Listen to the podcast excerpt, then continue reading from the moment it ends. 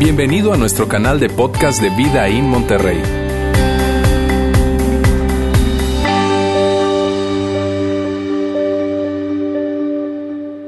Buenas tardes, ¿cómo están?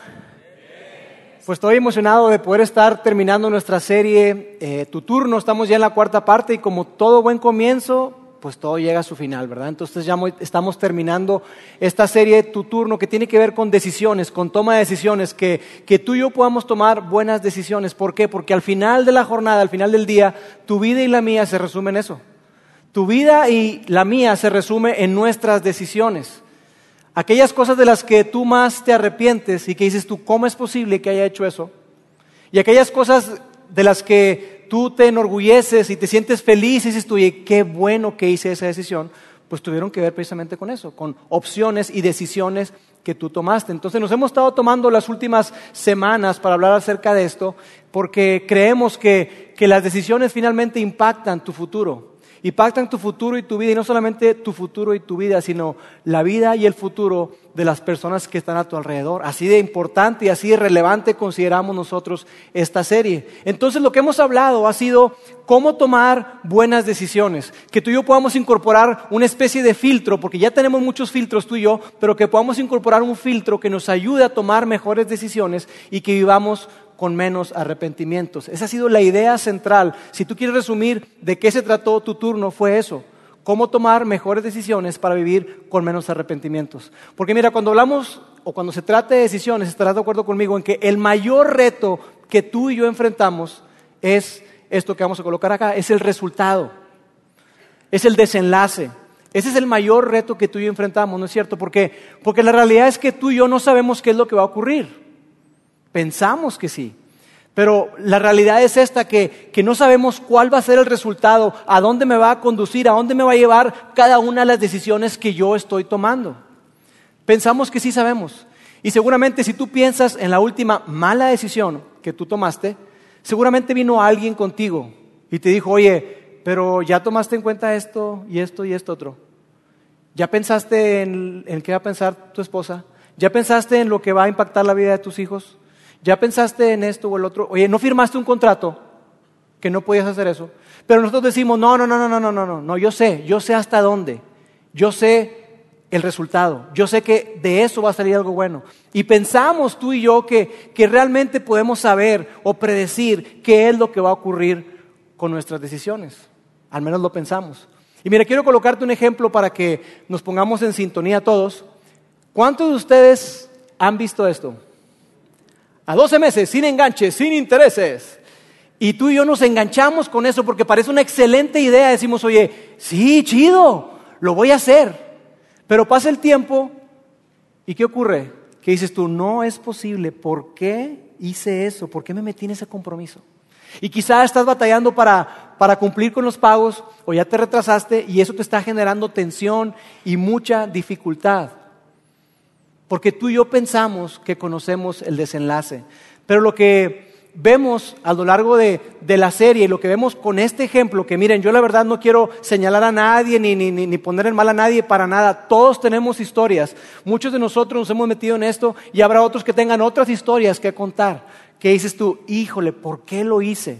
Entonces la idea no es señalar a nadie, sino simplemente darnos cuenta de la relevancia de que tú y yo tengamos un filtro, que tengamos herramientas que nos ayuden a tomar mejores decisiones y vivir con menos arrepentimientos. De eso se trata la serie. Así que yo lo que quiero hacer hoy es rápidamente hacer un pequeño resumen eh, acerca de las preguntas que hemos estado viendo. Eh, hemos estado viendo, esta, serie trata acerca de cuatro preguntas que, que, nos van a ayudar a ti y a mí precisamente a eso, a tomar mejores decisiones. Preguntas que van a hacer que, que tú y yo eh, vivamos una vida mucho más plena, una vida sin tantos problemas, si solamente nos detenemos y hacer estas preguntas, si agregamos estas preguntas a nuestra serie de filtros que tenemos. Entonces, yo quiero que veamos rápidamente un pequeño resumen de las tres preguntas anteriores, pero antes déjame decirte que si tú estás con nosotros hoy por primera vez, yo quiero darte las gracias.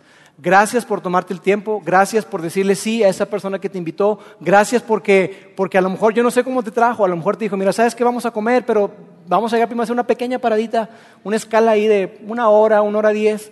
Y a lo mejor tú estás acá y dices, yo ni, yo ni me imaginé que iba a estar en una iglesia y no, no sé qué estoy haciendo aquí. Gracias.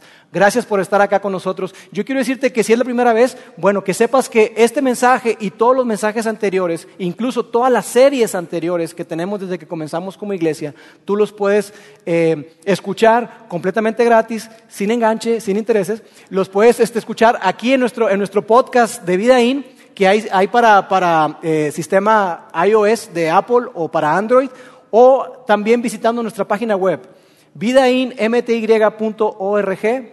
Ahí tú puedes escuchar todos los mensajes de todas las series que tenemos. ¿Está bien? Entonces vamos a hacer un pequeño resumen.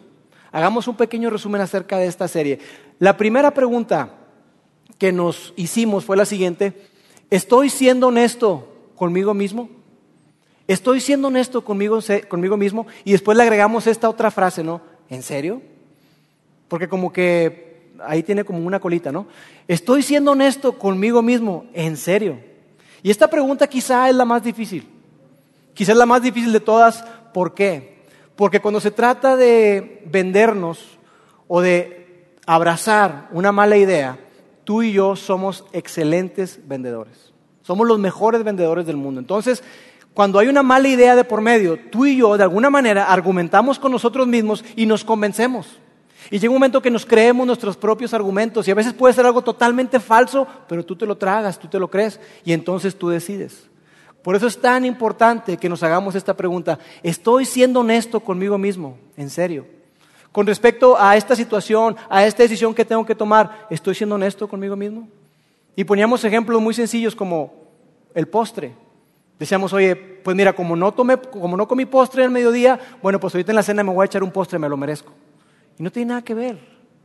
Tú y yo tomamos decisiones así. Por eso es tan importante que nos hagamos esta pregunta. La segunda pregunta es, ¿qué historia quiero contar? ¿Qué historia quiero contar? Al final de mi vida, ¿qué historia quiero contar? ¿Por qué? Porque lo que tú decides hoy, el día de mañana se convierte en tu historia, es obvio, ¿verdad?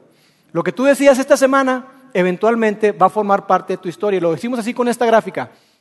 Yo tomo una decisión, hay un resultado, hay un desenlace de esa decisión que yo tomé que finalmente va a formar parte de mi historia. Y mira, tú te puedes identificar con esto y ves cuán verídico es, porque cuando tú y yo vamos a esas reuniones de ex, eh, cuando tienes tiempo de graduado, yo voy a, voy a cumplir veintitantos años de graduado, no lo puedo creer, pero sí, veintitantos años de graduado, veintitrés años de graduado. Y cuando tú vas a esas reuniones, ¿No es cierto que muchas veces te acuerdas de cosas? Oye, ¿te acuerdas cuando hiciste tal o, cual, cosa? Oye, ¿cómo, pero ¿cómo pensaste eso? Y estás tú, no, pues sí, yo no sé qué estaba pensando, ¿verdad? Este, qué pena. Pero lo que tú decides llega a formar parte de tu historia. Por eso es importante que nos detengamos y digamos, hey, ante estas opciones que yo tengo, ok, de todo esto, ¿cuál quiero que sea parte de mi historia? Y tú y yo tenemos que estar muy conscientes de eso. Después la semana pasada, Juan Ángel nos hablaba acerca de la tercera pregunta, que es esta. ¿Hay una tensión que requiere mi atención? ¿Hay alguna una, atención que requiere nuestra atención? Es decir, cuando tú y yo vamos a tomar decisiones, hay veces que, hay algo que, nada más no. Puede ser a lo mejor eh, eh, que, que tenga una cuestión de ética o de moralidad o algún otro asunto, pero hay algo en ti y en mí que se despierta y que empieza como a hacernos, como decimos, no, me hace ruido algo no hace match y algo me, está despertando inquietud. Entonces lo que tú y yo generalmente hacemos es que eso lo hacemos a un lado, decimos, no, no, no, no pasa nada. Y la idea de la semana pasada es, hey, cuando hay una tensión, presta la atención y entonces deja que esa tensión suba, que suba, que suba y que incluso llegue a su límite. ¿Para qué? Para que tú puedas ver cuáles son las implicaciones que tiene tu decisión. Así que esas son las tres preguntas que hemos estado hablando. Y la cuarta que vamos a ver hoy, déjame decirte que tengo que darte algo, algo de contexto. La cuarta pregunta es diferente. ¿Por qué? Porque mira, mientras las otras tres preguntas son preguntas que pudiéramos llamar sencillas, son preguntas que son seguras para todo el mundo, son preguntas que te van a ayudar a, vivir con menos arrepentimiento, sí, son preguntas que, que cualquier persona se puede hacer. De hecho, tú no tienes que ser un seguidor de Jesús cristiano, católico, tú no tienes que ser un seguidor de Jesús, abrazar las enseñanzas de Jesús, los principios de Jesús, para que tú pongas en práctica estas preguntas.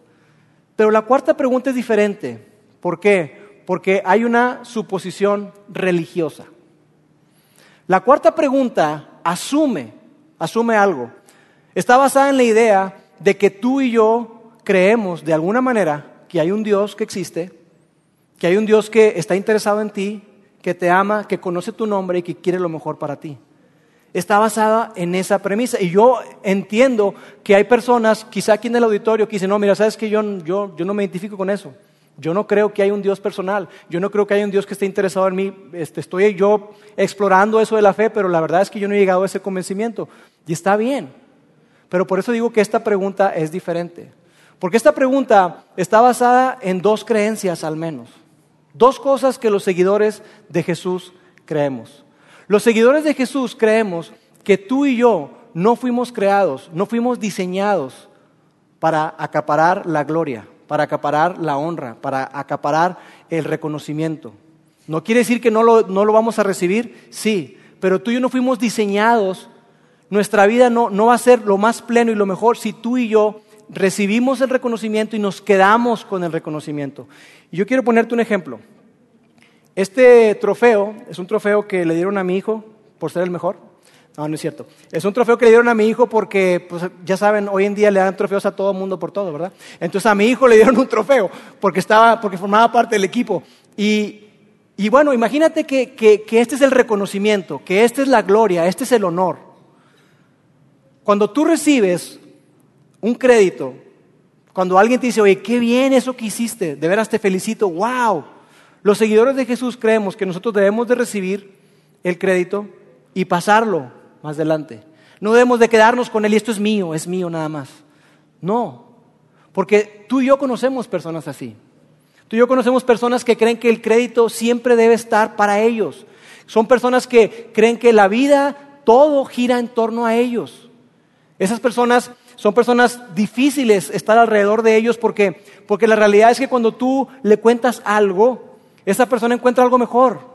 Tú puedes decirle, oye, mira, ¿sabes qué? Fíjate que fui de pesca. Ah, sí, no, hombre, pesqué un animal de este tamaño. No, hombre, yo pesqué uno así, mira, grandísimo. Ah, no, ok. Oye, fíjate que mi hijo le dieron un reconocimiento como el, mejor jugador de la, de la categoría. De verdad, a mi hijo le invitaban a jugar al Barcelona.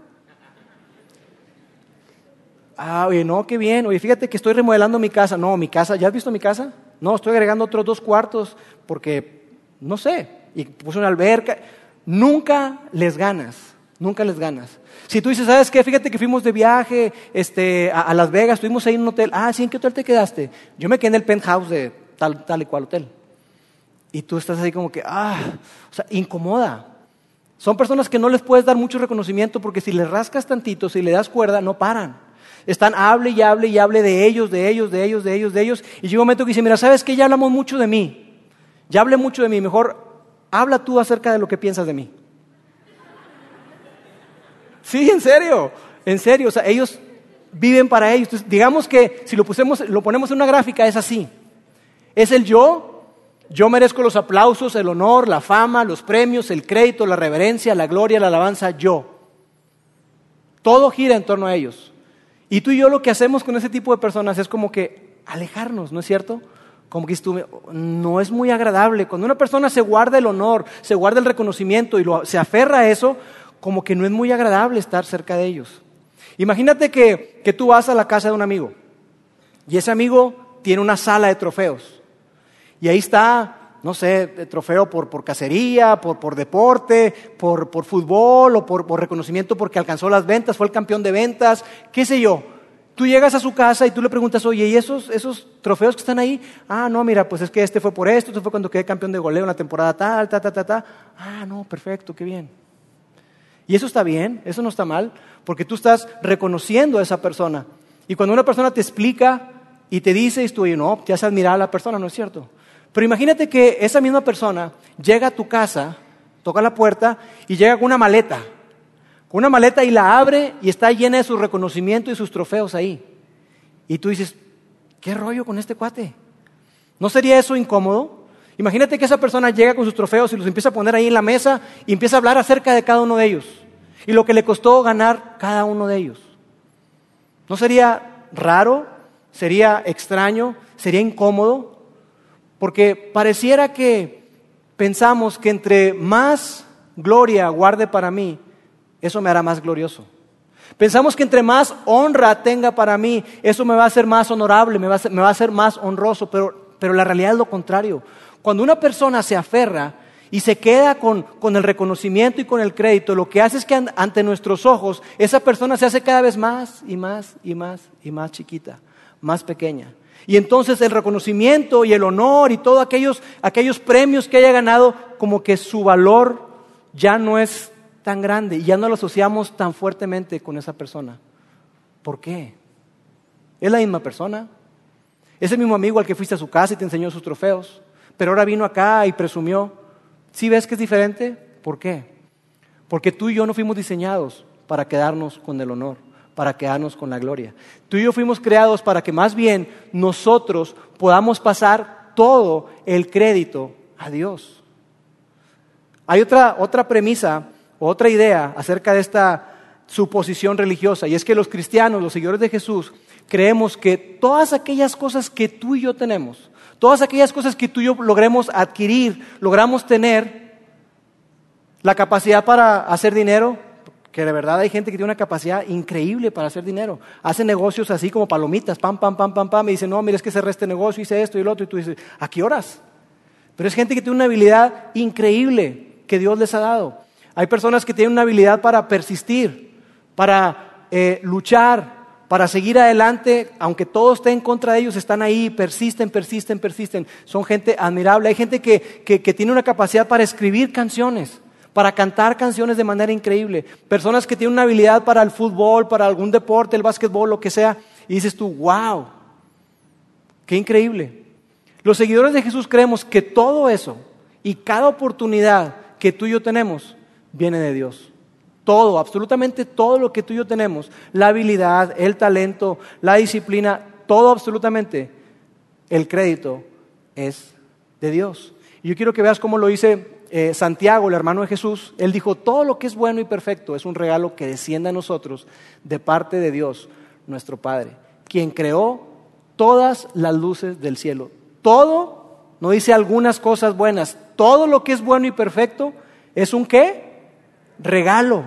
Es un regalo de Dios. Los seguidores de Jesús creemos eso. Que todo lo que tú y yo podamos tener, todas las cosas buenas que tú y yo podamos tener, provienen de Dios. Entonces, la idea es que en lugar de que tú y yo nos aferremos a esto, que tú y yo podamos tener la capacidad para reconocer y decir, sí, definitivamente, sí, yo me gané este trofeo, pero ¿sabes qué? Si no hubiera sido por Dios, yo no lo hubiera tenido. Sabes que sí, logré la meta, rebasé la meta de ventas y fui el campeón de ventas, pero la verdad es que Dios me dio un equipo tan increíble de personas. Dios me rodeó de personas que, que, sin ellos no lo habría logrado. Sabes que sí, yo tengo esta habilidad y todo, pero sabes que, no sé, es un talento que Dios me dio, es una habilidad que Dios me dio. Podríamos colocarlo en esta gráfica.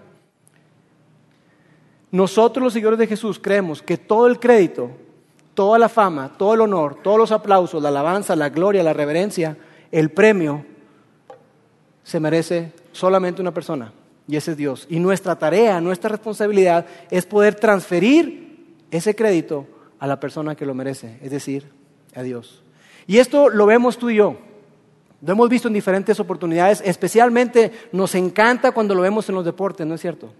Cuando un deportista le da la honra, le da el honor a Dios, dices tú, yes, los que somos seguidores de Jesús, dices tú, chido, bien. Aunque hay gente que dice, ay, ¿qué tiene que ver Dios en esto? ¿Por qué lo meten al fútbol? ¿Por qué lo meten? Sí, está bien. Y yo entiendo esa mentalidad y está bien. Pero para nosotros los que somos seguidores de Jesús, cuando alguien le da el crédito a Dios por lo que ha logrado, eso es algo que dices tú, wow. Yo recuerdo a mi amigo el Guille Franco que una de las cosas que yo admiraba de él, entre otras cosas, es que, es que él siempre le daba el crédito a Dios. Siempre. Y, hay otros jugadores como Torres Nilo, que también son seguidores de Jesús, que constantemente le están dando, le están dando el, sí, ganaron los Tigres, este, le dan el crédito, le dan el crédito a Dios.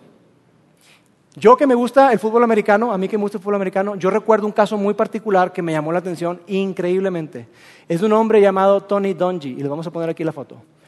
Él es el, fue el entrenador de los eh, Colts de, de Indianápolis los Potros de Indianápolis, donde jugaba Peyton Manning, y fue donde ganó su primer supertazón, Peyton Manning. Y había mucho, mucho ruido en torno a, ese partido, a ese supertazón, porque, porque era la primera vez que, que, llegaba Peyton Manning al supertazón, y no solamente eso, sino que este hombre, Tony Dungy, era, podía convertirse juntamente con el entrenador de los Osos de Chicago en el primer afroamericano, el primer entrenador afroamericano en ganar un supertazón, imagínense. Entonces, dice este hombre después en una conferencia que, que él estaba ahí y que cuando él ve que se está acabando ya el tiempo y que ya prácticamente era inalcanzable la, ventaja que tenían, oye, vamos a quedar campeones, somos los, somos los ganadores del supertazón. Y él sabía lo que iba a ocurrir. Siempre que se acaba un supertazón, salen las cámaras corriendo y van ahí y le plantan un micrófono al entrenador. ¡Ey! Y le preguntan, ¿qué se siente ganar el supertazón? ¿Qué se siente ganar el Super Bowl? Y él dice que él estaba en ese momento cuando él dijo, yo tengo que hacer algo. Es mi responsabilidad como seguidor de Jesús darle el crédito y el honor a quien lo merece. Y entonces dice que él se dio cuenta que tenía la atención de 90 millones de espectadores alrededor del mundo. Y él decidió decir y darle la gloria a Dios. Dio gracias a Dios por sus jugadores y le dio todo el crédito a Dios. Wow. Ese hombre pudo cambiar, y ponemos la gráfica, donde pudo cambiar que él entendió que en lugar de que esté el centro yo, que en el centro el único que merece la fama, el crédito, el honor, la alabanza, la reverencia es Dios. Y lo que hace que, atletas, personalidades, artistas que son seguidores de Jesús eh, hagan eso, es porque han entendido algo, y lo quiero colocar aquí. Es porque han entendido, y los seguidores de Jesús hemos entendido, que tú y yo fuimos creados para ser reflectores no receptores. Tú y yo fuimos creados para ser pasadores, para pasar la gloria, no para acumularla. Eso es lo que hemos entendido. Y te cuento todo esto para dar contexto y para prepararte para la cuarta pregunta. Y tú estás ahí y dices, tú, ya, lánzala. Ya fue mucho. Pero la conexión es esta. Tú y yo fuimos creados por Dios para darle honra y gloria a Él no solamente en todas las cosas que obtenemos, en todo lo que logramos. Tú y yo fuimos creados por Dios para darle honor, crédito y honra a Él en todo lo que hacemos, en todo lo que hacemos. Cuando ganas el campeonato, cuando lo pierdes, cuando, ganas cuando haces la venta y la cierras, cuando no la cierras, cuando estuviste ahí entrenando duro, duro, duro y lograste estar en el equipo, o cuando no, cuando te cortaron del equipo, cuando tú logras eh, eh, eh, permanecer y ser ascendido, tener la promoción, o cuando no la, no la logras. Creemos que absolutamente todo, tú y yo fuimos creados para llevarle el honor, el reconocimiento y la gloria a Dios. Y por eso digo que esta pregunta es diferente, si lo es. Es una pregunta diferente. Así que yo quiero que, veamos cuál es esa cuarta pregunta. Y la cuarta pregunta es esto. ¿Qué es lo que más honra a Dios? ¿Qué es lo que más honra a Dios? ¿La repetimos? Una, dos, tres. ¿Qué es lo que más honra a Dios? Tú y yo debemos detenernos en esta pregunta. Tú y yo tenemos que detenernos y, pensar, oye, ante las diferentes opciones que yo tengo, ¿qué es lo que honra más a Dios? ¿Cuál de ellas honra más a Dios? Lo que voy a hacer en este momento, lo que voy a decidir, ¿cuál va a llevar más honra a Dios? ¿Cuál va a ser más famoso el nombre de Dios? Tú y yo fuimos creados para ser reflectores. Y yo quiero que el día de hoy veamos dos pasajes que hablan acerca de esto, que nos pueden ilustrar y dar claridad con respecto a esto, porque como decíamos, todas estas preguntas que están acá fueron sacadas de la Biblia. Y si tú eres un seguidor de Jesús o, eres una persona que quizá no acostumbra a leer la Biblia, nosotros aquí constantemente le decimos, hey, lean su Biblia, lean su Biblia, lean su Biblia. Porque toda esa sabiduría y todo eso que puede cambiar tu vida está sacado de ahí.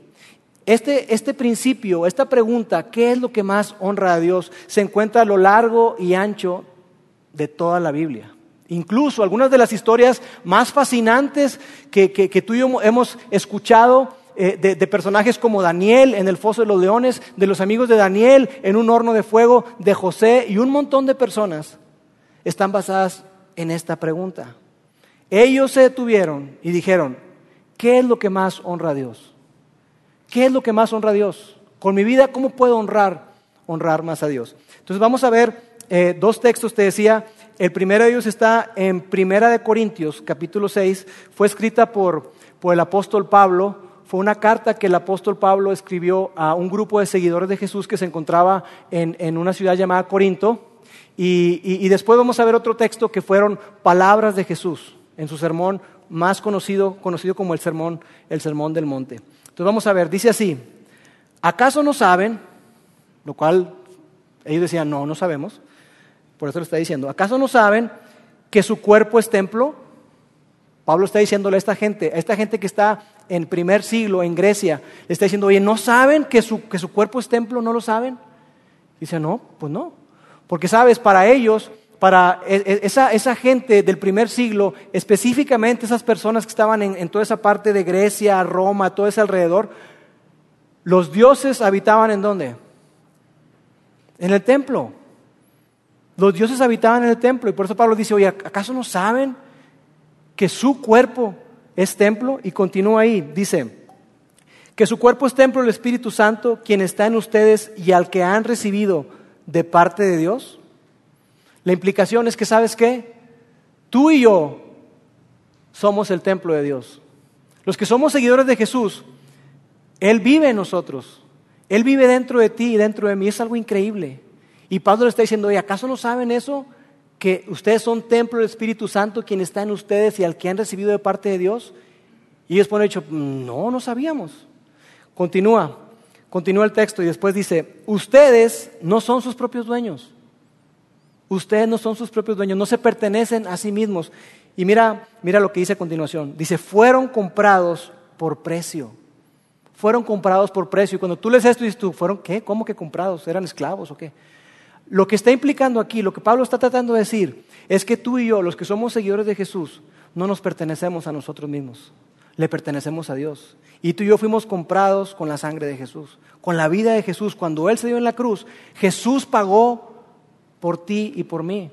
La deuda que teníamos, impagable, Jesús la pagó por ti y por mí. Eso es lo que está diciendo ahí. Y mira cómo termina, mira cómo termina la frase. Este, este texto dice, fueron comprados por precio, por tanto, honren a Dios con su cuerpo.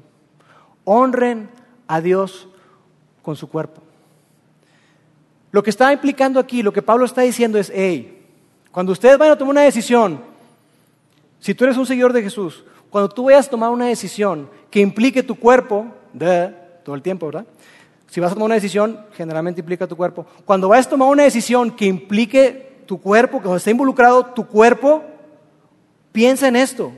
Honra a Dios con tu cuerpo. Hazte la pregunta, ¿qué honra más a Dios? ¿Cuál de estas opciones que yo tengo honra más a Dios? Eso es lo que tú y yo tenemos que hacer. Tenemos que detenernos y preguntar, oye, ¿esto que voy a hacer realmente honra a Dios? Más allá de que si es bueno o es malo, oye, ¿esto honra, honra a Dios? Y mira, la implicación de todo este texto, si tú ves el, contexto en lo que Pablo está escribiendo, tiene implicaciones muy, muy fuertes que no nos vamos a, meter en esto, porque tenía que ver con, con cuestiones de moralidad y de sexualidad. Y Pablo les está escribiendo fuertemente.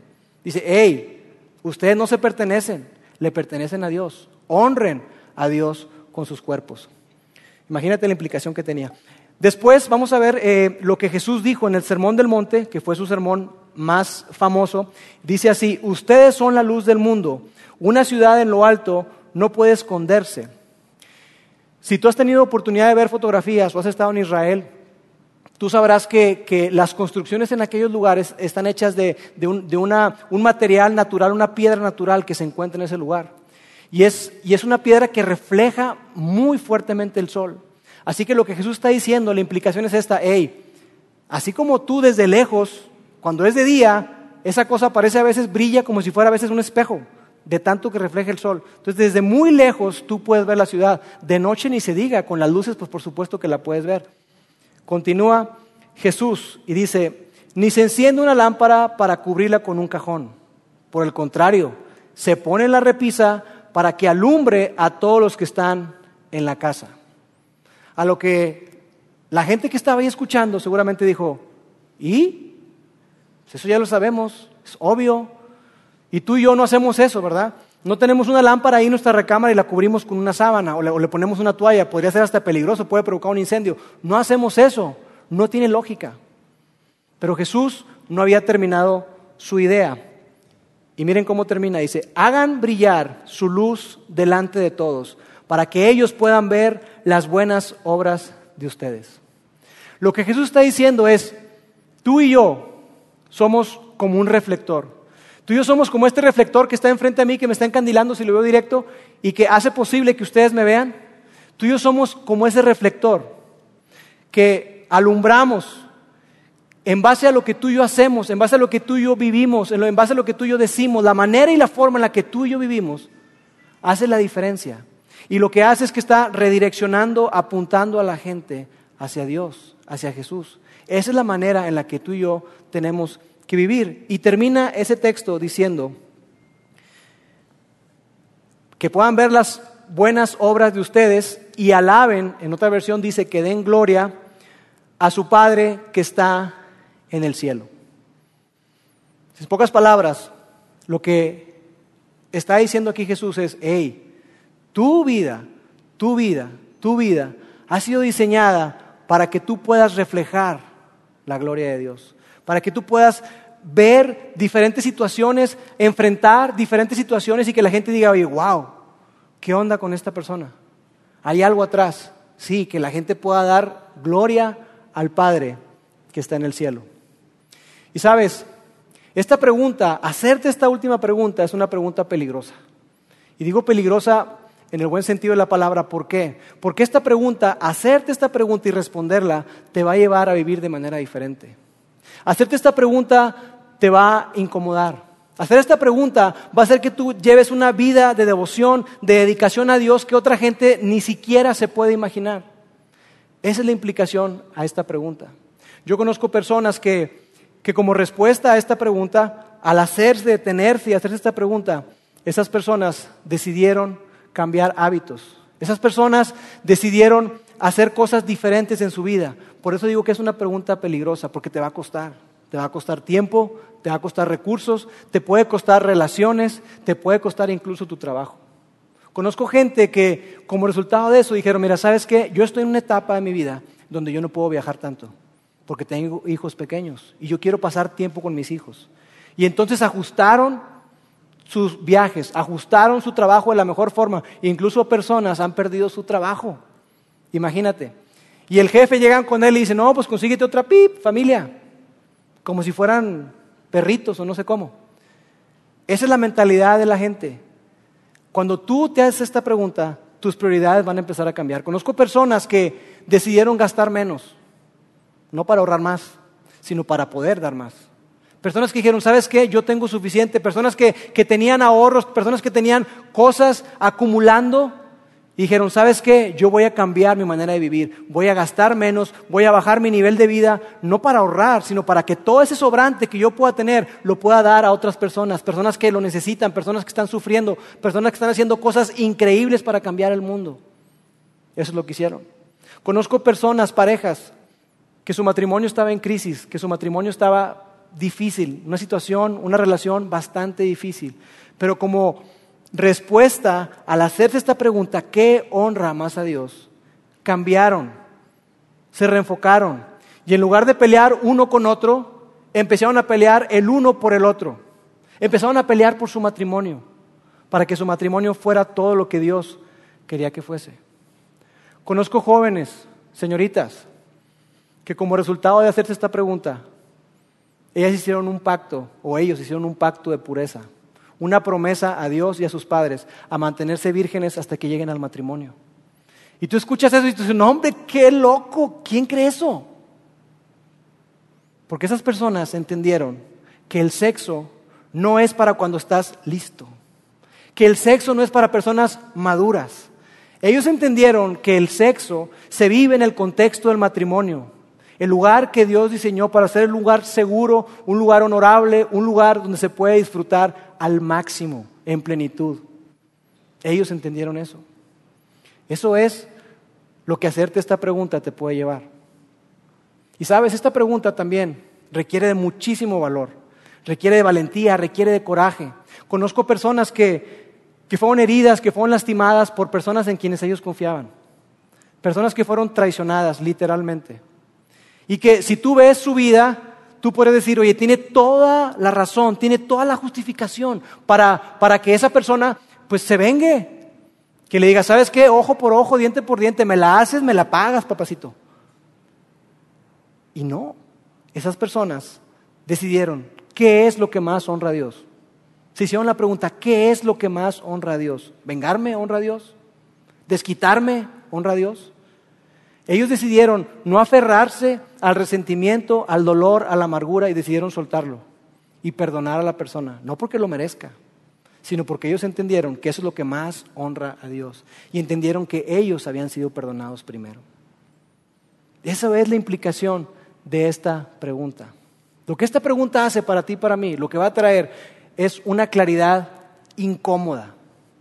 Es una claridad incómoda. Y quizá si tú no eres un seguidor de Jesús, dices tú, oye, no, pues qué chido porque me libré. Pero yo quiero decirte que al hacerte esta pregunta, aunque tú no vayas a hacer lo que dice ahí, el resultado sí te va a traer mucha claridad. Y vas a saber. Cuando tú te haces esta pregunta, esta claridad que te va a traer, mira, si tú te haces la pregunta, estoy seguro que antes de que tú termines de decir y hacerte la pregunta, tú vas a saber qué hacer. Ante esta situación, ante esta oportunidad de negocio que parece buenísima, ¿qué honra más a Dios? Ah, tú ya vas a saber qué hacer. Oye, fíjate que tengo esta oportunidad de negocio y todo, pero me están pidiendo mucho. ¿Qué honra más a Dios? Ah, así vas a saber qué hacer. Pero sí es incómodo. Es incómodo porque estoy, no, como que eso está elevando mucho el estándar. Sí, Definitivamente sí. Pero eso, a eso fuimos llamados tú y yo.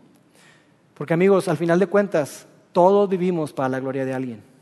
Todos vivimos para la gloria de alguien. La pregunta para ti, para mí, hoy es, ¿para la gloria de quién vas a vivir? ¿Para tu gloria? ¿Para tu gloria? ¿Para, ¿Solamente para ti? ¿En serio? ¿En serio? Y lo digo con mucho respeto sin afán de querer ofender a nadie, pero si tú vives solamente para ti, es vivir para algo muy pequeño. Es para vivir para algo demasiado efímero, demasiado corto.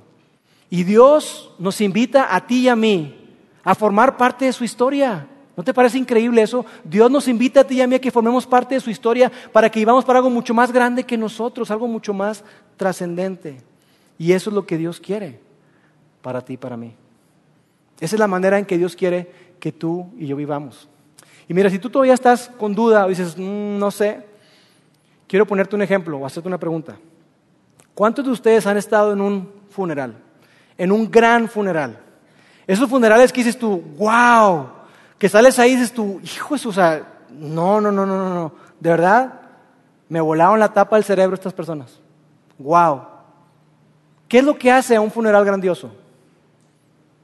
A un funeral grandioso lo hace celebrar la vida de esa persona.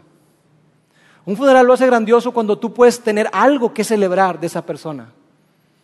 En un funeral grandioso, esos que impactan tu vida, que dejan huella, tú no celebras lo que esa persona acumuló, lo que esa persona logró, lo que esa persona logró tener para sí misma. Por eso ponen fotografías ahí de la persona, ¿no es cierto? Pone fotografías ahí o una fotografía de la persona, pero tú no vas a ver fotos de su carro, tú no vas a ver fotos de sus casas, de su avión que tiene, Tú no vas a ver fotos de su contrato o diferentes contratos que cerró así, esos millonarios que es tú. Ah, las cláusulas, wow, no, oye, ¿cómo le hizo la vuelta aquí con esto? Oye, no, increíble. Tú no ves eso en un gran funeral. Lo que tú ves en un funeral de esos que marcan es una persona que dio su vida por otros. Es una persona que se dio desinteresadamente. Es una persona que decidió hacer algo con la gloria que le llegó, con el crédito que le llegó, con, las cartas, si lo podemos decir así, que Dios le dio, con la mano que Dios le dio, Él decidió hacer lo máximo y darle el crédito a quien solamente lo merece, que es Dios. Eso es lo que hace a una persona grande. Te pongo esta gráfica, dice, el valor de tu vida se mide por cuánto te has dado a otros. El valor de tu vida y de la mía se mide por cuánto tú te has dado a otros. No por cuánto has acumulado, no por cuántos carros tienes, cuántas casas. El valor de tu vida se mide por cuánto te has dado a otros, comenzando por tus hijos, comenzando por tu casa. ¿Cuánto te has dado a ellos? Sí, tienes un gran trabajo y tienes mucho dinero y todo. ¿Y tus hijos? ¿Te has dado a tus hijos? Sí, tienes una gran eh, este, empresa y estás creciendo y todo, pero ¿has sido negligente con tu familia? ¿Has sido negligente con lo más importante? lo que te hace a ti grande, lo que hace una persona grande, es cuánto se ha dado a las demás personas. Eso es lo que Dios quiere para nosotros. Y sabes, yo por eso quiero terminar diciéndote algo. Quiero desafiarte, de hecho, que, que durante los siguientes tres días tú puedas hacerte la pregunta. A partir de mañana, cada vez que tú veas tomar una decisión, hazte la pregunta. ¿Qué es lo que más honra a Dios? ¿Qué honra más a Dios? Ante estas opciones que tengo, ¿qué honra más a Dios? Si tú te haces esa pregunta, tu vida va a ser transformada, tu vida va a cambiar increíblemente, yo te lo garantizo, te lo aseguro. Ahora, si tú no eres un seguidor de Jesús, quizá digas tú, oye, ¿sabes qué? Mm, yo no estoy en ese plano. Yo lo que quiero desafiarte es a que te comprometas no a hacer la respuesta a esa pregunta, pero al menos quiero que te comprometas a que te hagas la pregunta. Yo lo que quiero es que te pares en la orilla, aquí, y que puedas ver, que puedas visualizar cómo sería tu vida si tú actúas respondiendo a esa pregunta. Y después, lo que hagas después con eso, eso será cosa tuya. Por eso es que cuando vemos este, esta pregunta, no es de sorprendernos que Dios nos invite y nos diga, hey, tú no fuiste diseñado para acumular, tú no fuiste diseñado para quedarte con los trofeos, tú fuiste diseñado para pasarlos más adelante. Porque al final de cuentas, cuando una persona se guarda, se vuelve una persona desagradable, nefasta, con la que nadie quiere estar. Y Dios no quiere eso para ti. Así que el desafío está, ¿estarías dispuesto a durante los siguientes tres días hacerte la pregunta? Esa es la invitación, es algo que tú tienes que decidir y ahora es tu turno. Permíteme orar.